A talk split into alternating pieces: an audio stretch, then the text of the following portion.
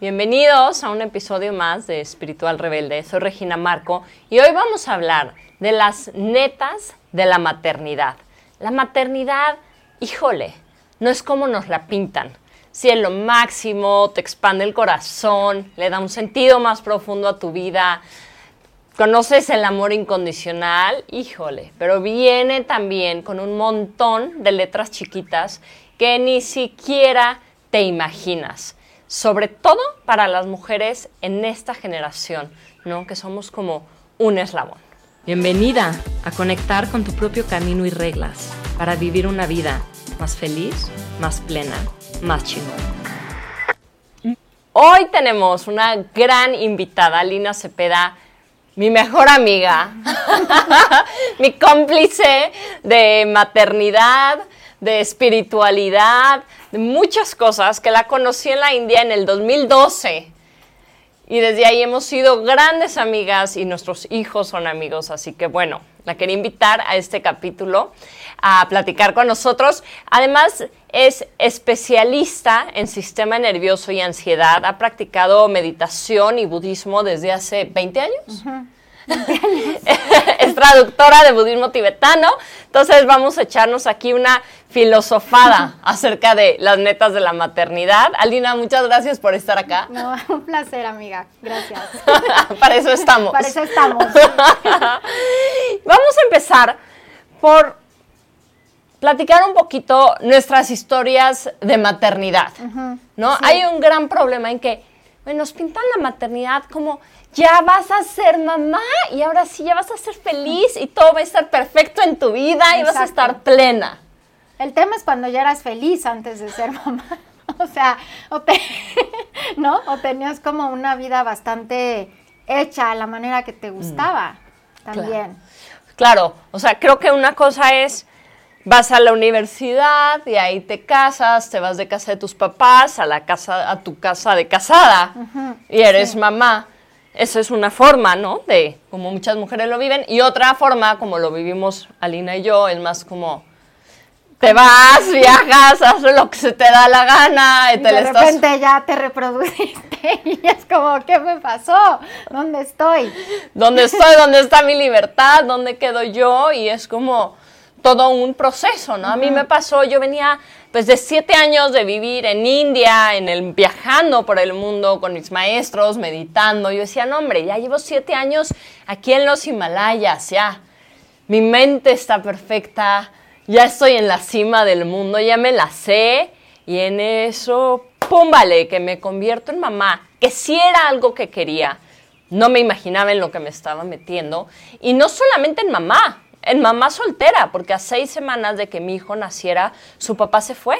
Entonces me quedé con toda la responsabilidad emocional, este, financiera, absolutamente todo, ¿no? Entonces, para mí fue, en verdad, pues siento que mi verdadera práctica espiritual empezó ahí. Todo lo que hice antes fue una preparación y al convertirme en mamá fue, bueno, ahora todas esas herramientas las voy a usar.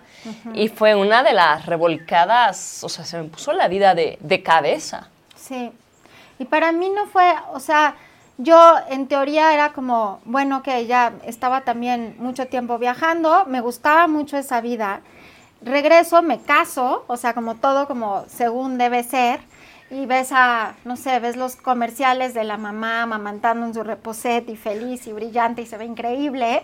Y para mí nunca fue como un tema ser mamá, o sea, como que nunca realmente dije yo eso es lo que quiero, pero era como también algo con, un, con una idea con la que crecí mucho, o sea, sí había mucha presión como, oye, ya tienes treinta y tantos años, ya estás casada, como vas a seguir haciendo, o sea, tu vida en India o en Nepal y meditando está padre, pero ya es hora de sentar cabeza. Mm. Y, y, y fue un día como que dije igual, o sea, fue, bueno, ok, vamos a, quiero tener un hijo, vamos, es lo que toca, ¿no? O sea, es como mucho este discurso. Soy feliz y creo que un hijo va a mejorar esto.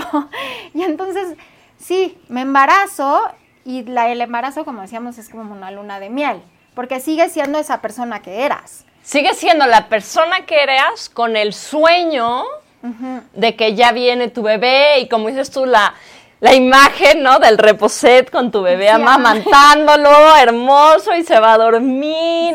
o sea, y vas a estar como, ah, feliz. Súper radiante, tú divina. Y de repente, o sea, para empezar hay, o sea, hay algunas mujeres que dicen que el embarazo es la mejor etapa de sus vidas, que para algunas yo creo que sí lo es, pero para mí fue dolor todo el tiempo. O sea, también tuve un embarazo muy doloroso. Y, de repente es como, ya nace tu bebé y, para empezar no reconoces quién eres, o sea, hormonalmente hay todo este desajuste hormonal súper fuerte. Y en el momento en que nace tu bebé, lo que nadie te dice es que se muere todo lo que eras en ese momento. Híjole, sí, es, es durísimo para, para muchas mujeres. Y estamos justo hablando de esto porque creo que es un tema que se toca poco un poco, cada vez es menos tabú porque más mujeres alzan la voz. Y creo que lo más duro, lo más doloroso es cuando justamente no es algo que has escuchado, no es algo que se ha platicado. Y de repente, ¿no? Estás con tu bebé, que pues sí, claro que sí lo amas, pero pues como dices tú, traes este desastre hormonal, una carga de responsabilidad que no conocías, no duermes, tu cuerpo, o sea, yo me acuerdo así que sangraba, traía ahí como un pañal después del parto, o sea, te queda la panza colgando, pero ya no está tu bebé en ti. Sí, ya no es como eso que le haces cuando estás embarazada. Ya nomás me sobaba y sobaba como una gelatina que subía y bajaba, ¿no? O sea, es como... Y, y sí, o sea, hay todo, hay todo este discurso de que cuando nace tu bebé en ese momento eres feliz. Mm y como que ya, ¿no? Nació tu bebé, pero ¿por qué estás triste? Ya tienes a tu bebé y está sano y está feliz, ¿por qué no estás bien? Y se siente uno culpable, o sea, hay también toda esta culpa como generacional. Yo me acuerdo que cuando nació Yeshe, mi hijo, yo me sentí súper culpable porque la verdad es que no sentí un amor así como ligado a primera vista. Fue como una leona que tiene que proteger a su cachorro, como protección, pero el amor que siento por Yeshe se fue dando en el transcurso de los meses y yo sentía que algo estaba como inherentemente mal en mí, porque el discurso que yo había escuchado es, y vi a mi bebé a los ojos y lo amé, que a lo mejor a muchas mujeres les pasa, pero a mí fue como muy mamífero. Y yo estando en un, como tratando de voltear para atrás para ver a la persona que era y es como ver cómo se desvanecía rápidamente y, y como ahora quién soy y qué voy a hacer con este bebé que depende al 100 de mí, que ya esto es lo que soy, ahora soy mamá. ¿Y qué significa eso? Yo me acuerdo, o sea, para mí fue como sobrevivir, ¿no? Porque estaba sola con mi hijo, eh, con un gran problema con su papá, y en eso, pues eres mamá, como dices, como mamá leona, como instinto de sobrevivencia, modo alerta. Pero es como, le hago con esto? Mi mamá me ayudó muchísimo. Y me acuerdo la primera vez, ¿no? Del hospital me fui a mi casa con mi mamá, se quedó a dormir y me acuerdo la primera vez que salió una tarde. Y yo me iba a quedar sola con mi hijo. Y yo estaba feliz. No, hombre, no lo pude dormir, se despertaba. O sea, cuando regresó mi mamá unas cuatro horas después, los dos lo único que hacíamos era llorar. o sea, ¿qué, ¿qué, hago? O sea, ¿cómo voy a poder con esto? ¿No? Más las boobs y, o sea... Sí, que, o sea, literal, sí, desde el estómago que está todo inflamado, hormonalmente estás súper mal. La lactancia, esa es otra cosa que nadie te advierte, lo que duele. ¿No? O sea... En muchos casos. En, muchos casos duele mucho, a otras mujeres a lo mejor no, pero hay como toda esta parte de que si te baja la leche, también muchas de, de las otras cosas es las mamás que no pueden amamantar, ¿no? Y que imagínate, aparte de eso no te baja la leche y, y entonces tienes que darle fórmula y te ven feo. Entonces hay como todo ah. este discurso de cómo se tiene que ver una mamá y qué es lo que debe de sentir desde el día uno y cómo te debes de sentir con tu bebé y qué es la mamá ideal y que yo creo que ninguna cumplimos esos requisitos. Y entonces, porque yo no entendía antes de ser mamá porque había depresión posparto, la verdad. O sea, con el discurso ese de que nace y todo es felicidad. claro, pues como porque. Entonces, tenemos aquí dos puntos creo que importantes. Uno es creo que en el momento en que te embarazas, sobre todo a partir del parto, ser mamá, una de las netas de ser mamá, es que tienes que soltar bastante el control. ¿no? Porque a lo mejor tienes tu idea de cómo va a ser tu parto y hay quien quiere, no sé, su parto en agua, su anestesia o en su casa y se preparan y ¡pam! ¿no? Acaban en cesárea y con una tristeza de que no pudo ser así. O sea, desde el parto, Desde el parto, ya muchas sí. mujeres es de, pues lo que yo soñaba y yo quería, no es así. Después, en los siguientes meses, cuando tienes un bebé, pues también, ¿no? O sea, soltar él, pues tu sueño, soltar el que eres prioridad en tu vida, viene con mucho soltar de ti misma, de tus expectativas. Luego los niños empiezan a crecer, ¿no? Y eso que veías ahí a la mamá en el super, decías, ay, qué bárbara, a mí nunca me va a pasar eso, el niño en el avión, y ahí estás tú, ¿no? Con el niño llorando en el avión o el berrinche en el O prestándole el iPad en el avión cuando dijiste que nunca yo lo voy a dejar ver eso y así de ya, o sea, lo, lo que sea que funcione. Entonces viene con mucho soltar la maternidad. Sí, y es una gran práctica espiritual. O sea, yo sin, o sea, ahorita que, que lo veo para atrás, si yo hubiera seguido como mi vida como seguía, no hubiera tenido también esta evolución personal que tuve a raíz de que nació Yeshe. O sea, este constante como entrenamiento de soltarlo, hubiera seguido como mi vida como seguía, no hubiera tenido también esta evolución personal que tuve a raíz de que nació Yeshe. O sea, este constante como entrenamiento de soltar lo que fui, lo que quiero, no poder ir a la fiesta o la, la que quiero, o no poder ir a donde... Es como to- todo el tiempo es como, y no se puede, y entonces está bien con eso, con que no se puede, y trata de encontrar estabilidad y centro en ti. Entonces, es un gran regalo en ese sentido. Total, porque, bueno, lo que a mí me ha pasado es que absolutamente por nadie, por ningún novio, lo siento, pero por ninguna amiga, este, hubiera atravesado las cosas que he atravesado pues, por mi hijo. Sí, sí, ¿no? O sea, truenas la relación, ¿no? Le dicen, no, ya cortamos, amiga, suerte con tu vida, al novio, bye. Sí. Es muy difícil que por alguien más atravieses esos momentos tan difíciles. Y un hijo te lleva a hacerlo. Entonces te lleva espiritualmente, en el proceso de espiritual real, pues a ir mucho más profundo, ¿no? A, a ver mucho más tu sombra, ¿no? Momentos de probar la paciencia, de, de regarla, de esas cosas que dijiste, yo nunca lo voy a hacer así como lo hizo mi mamá o como lo vi, y que ahí estás y te sientes como terrible contigo. Y ese, o sea, tenemos el tema de soltar y ahora creo que tenemos otro punto, otra neta de la maternidad bien importante, la culpa. Híjole. Sí, sí, sí. La- Sí. Todo el tiempo nos sentimos culpables por lo que hicimos, por lo que no hicimos, por lo que estamos repitiendo. Y, y es, bien, es bien difícil porque la culpa en realidad nunca nos ha dado, o sea, no te lleva a una evolución real. O sea, entre más nos atoremos en este contexto de culpa o de lo que debería ser, menos estamos presentes con lo Mm. que tenemos que estar viendo para poder estar mejor con nuestros hijos.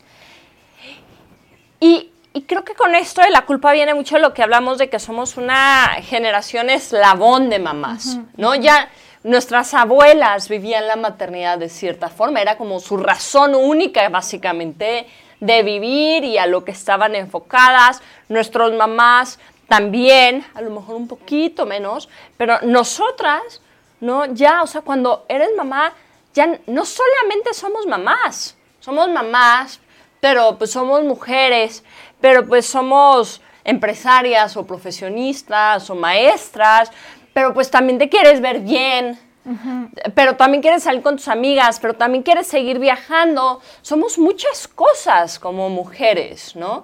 Pero entonces está esta culpa. Sí, y hay este discurso constante que recibimos también, ¿no? Mm. como de está mal. O sea, yo me acuerdo mucho que cuando, o sea, una de las cosas que yo creo que todas las mujeres deberían de enfocarse es tener estabilidad financiera personal, Mm. tengas o no pareja. Y a mí fue algo que se me juzgó muchísimo en el estado donde vivía, regresando de India, porque todas mis amigas eran como más tradicionales con sus hijos en sus casas, ¿no? La, la familia de mi expareja como muy tradicional y yo seguía mucho con mi chip de yo tengo que seguir haciendo, o sea, a lo mejor me casé en ese momento con alguien que tenía algo de estabilidad financiera como su familia, pero yo tenía mucho este chip de, de tengo que tener estabilidad financiera sola. Entonces era como tengo que trabajar, tengo que salir a hacer cosas. Y me acuerdo mucho la, eh, que la mamá de mi expareja un día me dijo, le estás creando una huella de abandono a tu hijo. Y yo creo que fue de las cosas más fuertes, porque pues uno no sabe cómo ser mamá, ya saben, o sea, o sea, mi hijo tenía ocho meses, ¿no? Y yo así, porque no estaba cumpliendo con ese papel de quedarme en la casa en el reposet sonriendo y viendo cómo hacía cada cosa, porque yo decía, si esto truena, yo no me voy a quedar sin estabilidad financiera sola, o sea, no hay forma.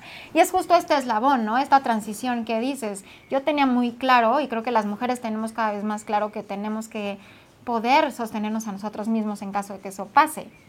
Claro, en mi caso, bueno, yo soy la yo, yo soy la economía de, de, mi casa, de mi hogar. Entonces, pues, o sea, para mí fue bien duro, por un lado, perder mi libertad, ¿no? Mi libertad física de estar con mis maestros, estar en retiro, ir acá, venir, o sea, ¡pum! Se acabó. Luego, pues, tener que generar toda la economía, pero, o sea, lo tengo que dejar para ir a trabajar, pero tú te sientes mal porque lo dejaste. Y porque te dicen constantemente como... ¡Ay, lo vas a dejar! otra vez me lo vas a dejar, otra vez te vas a ir. O sea, y, y, como que dices, bueno, pues es que estas personas, sobre todo yo creo que cuando eres mamá primeriza, después yo creo que ese tema se calma un poco, pero no sabes, ¿no? Como que dices, bueno, esta señora sabe ser mamá porque ya es una señora de más edad o lo que mm. sea. Entonces estos discursos de ya te vas otra vez, o, te quieres ir a una fiesta, que egoísta. Y esto es como... O vas a salir con alguien, oye, llevo, o sea, o sea vivo dedicada a mi hijo y a trabajar para mi hijo, para que todo esto funcione soltera. Pues sí, quiero conocer a alguien, quiero salir con alguien. Es como si la sociedad te dijera como tú como mujer ya te anulaste. Ya eres mamá. Ya eres mamá, ya no eres mujer. E incluso creo que pasa con las, incluso las mujeres que siguen casadas. Ya eres la esposa, o sea, hasta el nombre de esposa se me hace horrible, como la esposa, ¿no? O sea, ya, ya no eres, perdón, pero, o sea, es como, o sea, sí hay como esta carga súper fuerte de, ya eres esto, ya te solidificas como esta personalidad y te quieres salir un poquito y hay un juicio bien fuerte hacia la mujer que no hay hacia el hombre y que es una carga también bien pesada. Sí, porque los hombres, o sea, se convierten en papás, pero pues a fin de cuentas siguen teniendo sus ocho horas para irse a trabajar, que claro que tiene un peso tener ese, ese sostén económico de la familia, pero siguen siendo ellos y en la tarde o noche llegan, bañan al hijo, juegan un ratito con él y es un gran papá. Sí. Pero como mujeres en verdad, como o sea, ya quisiera yo tener ocho horas para sentarme a trabajar. Claro. En paz, ¿no? Es, o sea, de, ya ahora que mi hijo tiene seis años y medio, pues es de, ya lo dejaste en la escuela, regreso, trabajo un rato, vas por él, en la tarde ahí en las clases, sigues trabajando, tomando llamadas. O sea, y esto creo que también es un punto, una neta de la maternidad, que es que creo que a las mujeres, cuando nos convertimos en mamás, nos salen superpoderes. Sí.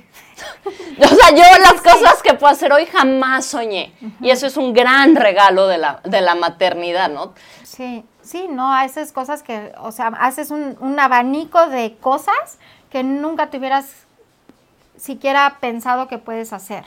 Y, y, y, lo tienes que hacer porque lo tienes, o sea, tienes que sacarte adelante a ti, tienes que sacar adelante a esa, a esa persona que depende al 100 de ti, y tienes que aprender a poder como casi casi jugar con el tiempo y el espacio para, para poder cumplir con todos sin abandonarte a ti. y eso te... y ahí salen los superpoderes de mamá, eso creo que es algo espectacular, ¿no? Como que muchas veces me buscan mujeres que están embarazadas, que van a ser mamás solteras. Me dicen, pero es que ¿cómo voy a poder? Yo te prometo que vas a poder. O sea, vas a poder con mucho más de lo que puedes ahorita. Y pues sí, es este amor de mamá, de lo que sea por mi hijo, y eso te lleva a, a expandirte muchísimo también. Sí, no, expande muchísimo. O sea, esa, como dices, esa gran expansión del corazón. Yo me acuerdo cuando nació Yeshe y que tenía como cuatro o seis meses que todas las canciones de amor se las dedicaba a él. Era como, no sé si les pasa a todas, pero era como, sí, es, es él, o sea, ¿no? Como, como después de que viene ese vínculo y que lo vas como fortaleciendo, esa, esa conexión y esa expansión de sí, por ti, por ti puedo, por ti todo. Y sí, hay, hay como esta, esta expansión de tu cuerpo, de tu mente, de tus emociones para otro ser que sientes como que eres todavía uno con él mucho tiempo. Y algo que me encanta verlo de esta forma para aprender a, manejar esta culpa, ¿no? De, ¿no? De, no sé, de no convertirte en una mamá abnegada que se olvida de sí misma por, por sus hijos y por su familia, es vernos como las mujeres, las mamás, somos como el sol de nuestra galaxia. ¿No? de, nuestro sistema familiar, de nuestro hogar, la mujer, la mamá es como el sol, es la que está sosteniendo eh, emocionalmente el hogar, a veces financieramente, como en mi caso. Entonces, si el sol empieza a perseguir a la tierra, ¿no? Se olvida de sí mismo y empieza a perseguir. O sea, se desbalancea absolutamente todo.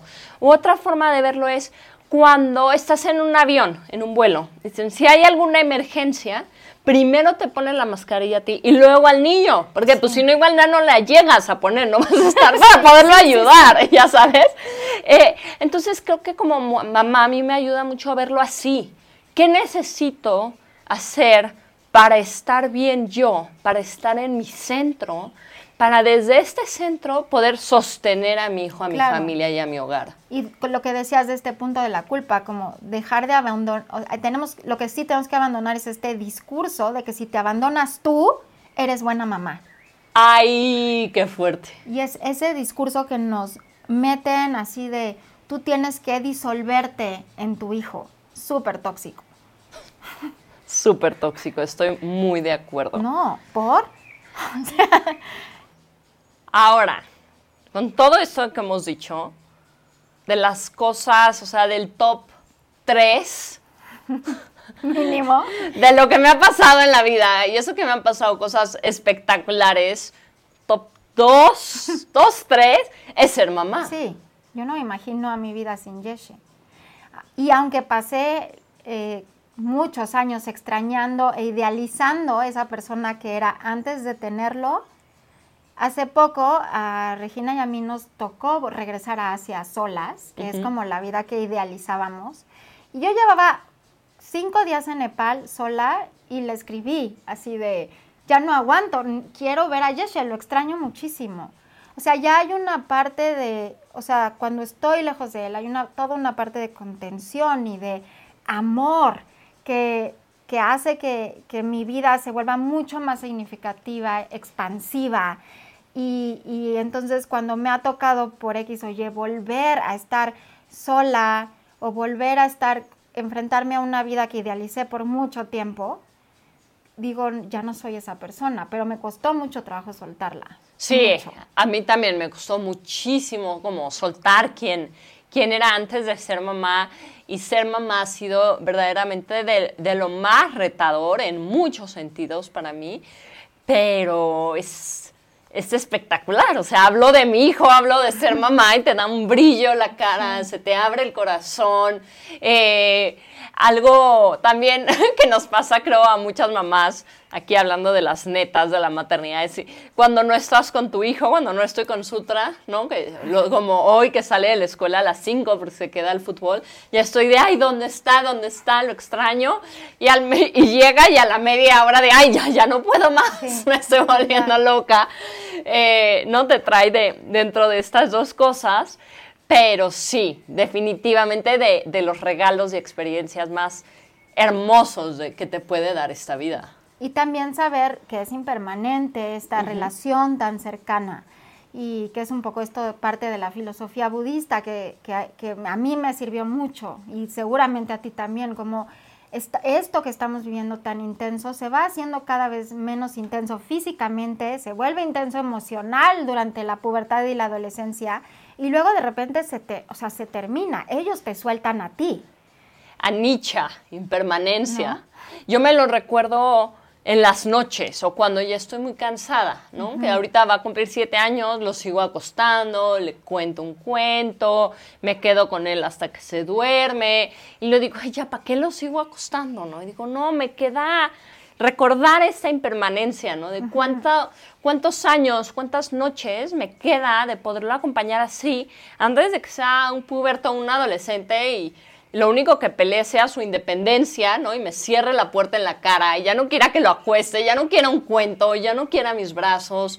Eh, entonces creo que eso para mí es una de las, pues de estas grandes herramientas espirituales, ¿no? Del budismo, que me sirve mucho en mi maternidad. El otro día leía por ahí de, vas a tener a lo mucho 18 veranos con tus hijos. No es nada no es nada. Pero claro, llega el calendario escolar y ves que tienes dos meses de verano de vacaciones y yo digo, ¿de qué voy a hacer? ¿Cómo voy a sobrevivir esto? Entonces, recordar la impermanencia, ¿no? Hace que, que, pueda disfrutar más cada día con mi hijo, que encuentre la paciencia, ¿no? Para pues, estar con preocupaciones del trabajo, estar agotada, estar igual con cólicos, estar, no sé, con problemas de pareja, ¿no? Y que llegue tu hijo y aún así, al recordarlo, puedas gozar ese momento que tienes con él. Y se vuelve muy significativo como justo pensar eso que dices está increíble, como máximo 18 veranos, sí te va bien, porque usualmente como a los 14, 15 igual ya quieren hacer otra cosa en verano.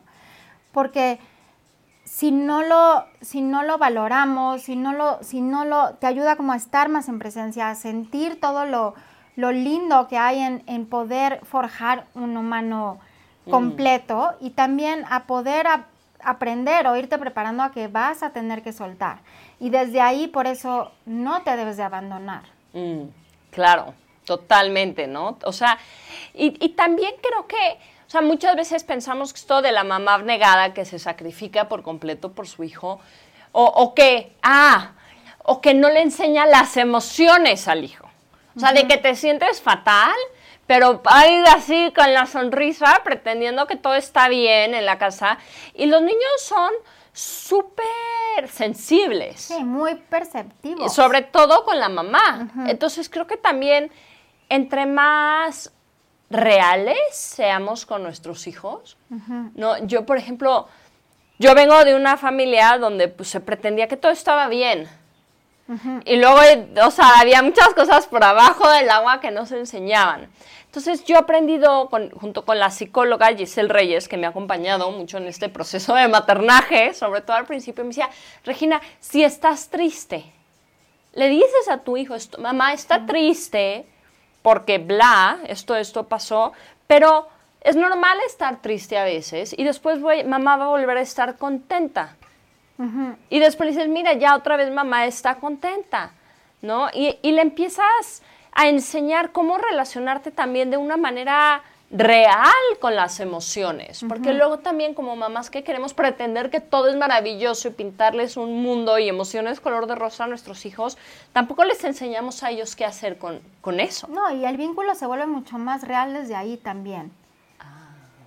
O sea, es súper importante no solamente para ellos, yo creo como humanos, como forjarlos a que entiendan todo este espectro emocional, el vínculo entre una, yo siento que entre tú y tu hijo, cuando realmente aceptas estas emociones de no soy, también es como esta parte de que somos este eslabón, ¿no? Como nuestros papás, creo que esa generación de la que venimos era mucho como yo soy perfecta porque soy tu mamá y no me, ¿no? Y yo no me equivoco, yo no pido perdón jamás.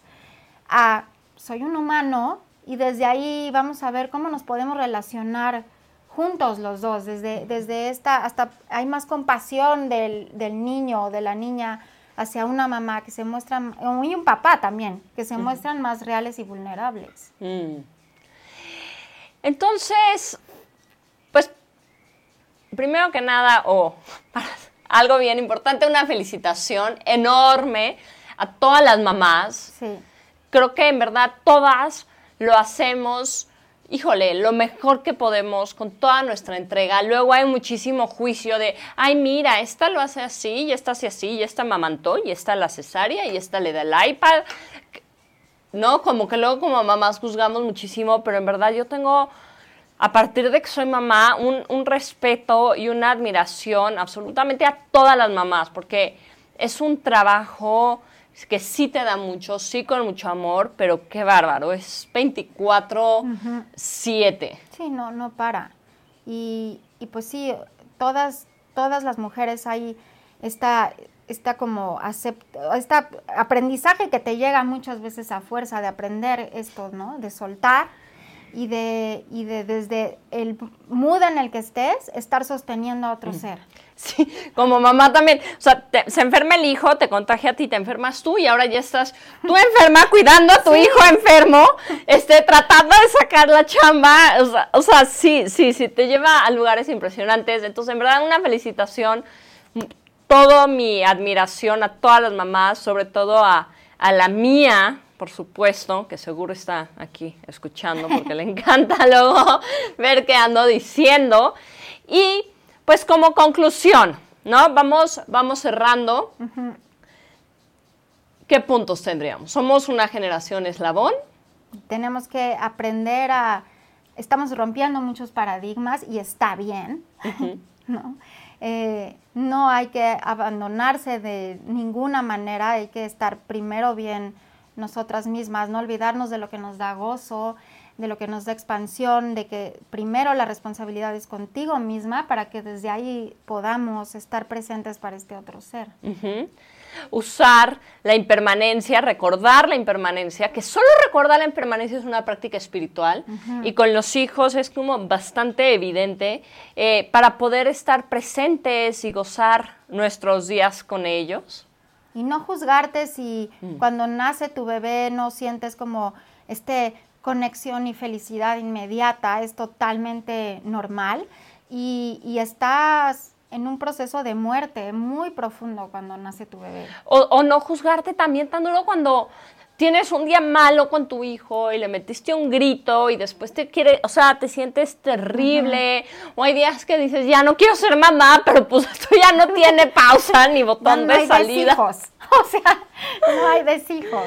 Eh, y pues seguir ¿no? Tomarlo como práctica, ver, ver nuestra sombra, ver cómo se, despiertan todas estas emociones que muchas veces están guardadas eh, y permitirnos pues soltar este apego a, nuestro ego para que este amor sin condición hacia los hijos pues siga expandiendo y expandiendo nuestro corazón, que pues a fin de cuentas de eso se trata la, la práctica espiritual. Sí, es una gran oportunidad para, para también como dices, expander el corazón y amar a alguien, aprender de verdad a alguien, amar a alguien de forma incondicional. Y, eso da en sí mismo muchísima gozo, alegría. Ay, pues felicidades a todas las mamás, a ti también, Alina, por supuesto. Hemos vivido nuestra maternidad muy de cerca, nos entendemos bastante bien. Este, ¿cómo te pueden encontrar en Instagram? Estoy como Alidarma, A-L-I-D-H-A-R-M-A. Ok, y Alina hace muchas cosas, pero sobre todo mujeres que tengan tema, o hombres, temas de ansiedad, de sistema nervioso, que quieran vivir con mucha más paz, esa es una de sus grandes especialidades. Ya le estaremos aquí en otro podcast hablando de temas de, de ansiedad y espiritualidad con ella. Y bueno, disfruten muchísimo su día, gócense y vivamos una maternidad lo más real y consciente que podamos. Soy Regina Marco y nos escuchamos en otro episodio. Bienvenida a conectar con tu propio camino y reglas para vivir una vida más feliz, más plena, más chingona.